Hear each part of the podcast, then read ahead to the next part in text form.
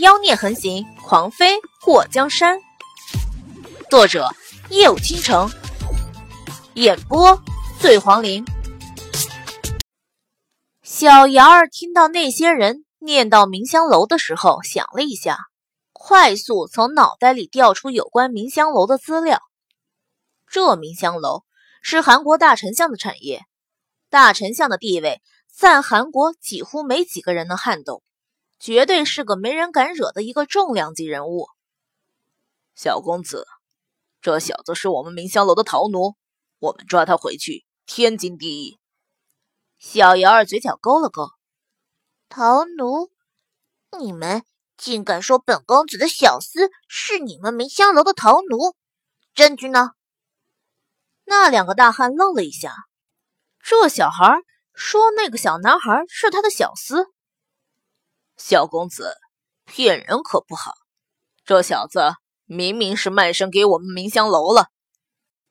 小瑶儿眼尾一动，那朵红色胭脂画上去的花朵妖艳邪魅，若是他娘在，肯定会遣散周围群众。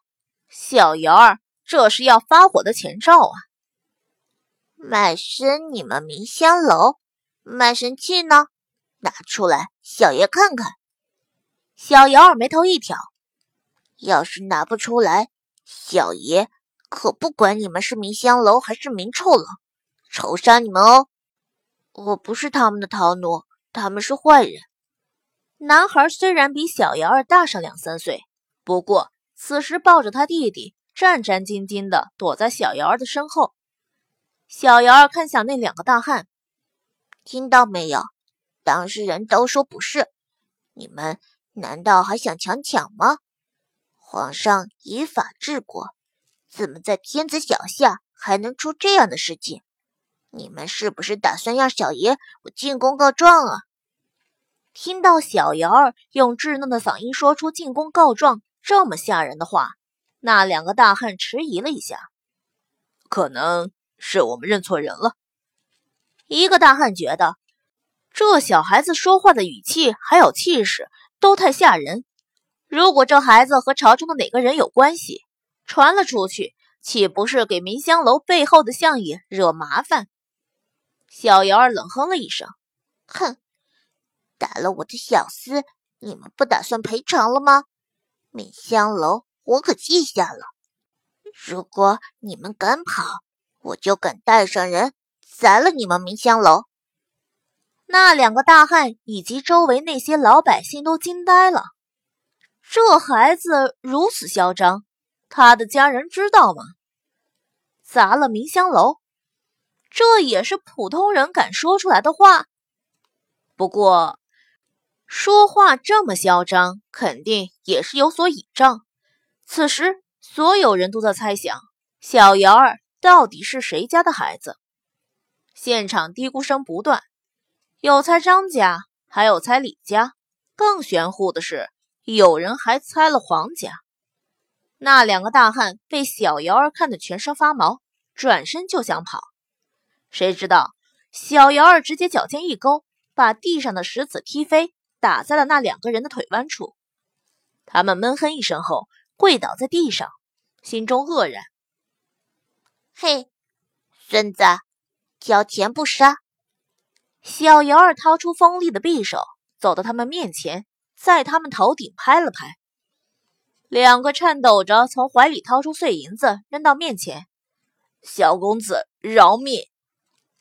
小瑶儿也不想让自己的手染上人渣的血，眉头一挑：“滚吧，再让小爷瞧见你们，自己洗净脖子哟！”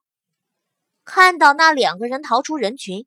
小瑶儿从地上捡起那些碎银子，走到那个抱着婴儿的男孩面前，给男孩扁了扁嘴，想要哭，却忍了回去。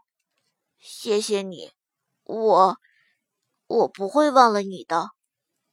看到男孩那双水汪汪的大眼睛里有着为他生、为他死、对他感恩一辈子的光芒时，小瑶儿嘴角扯动，露出一个迷人的笑容。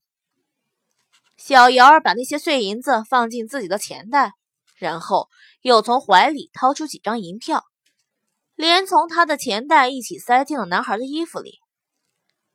带着你弟弟走吧，去你该去的地方。男孩点了点头。我，我带他弟弟就来报恩。不用，我帮你又不是想让你报恩。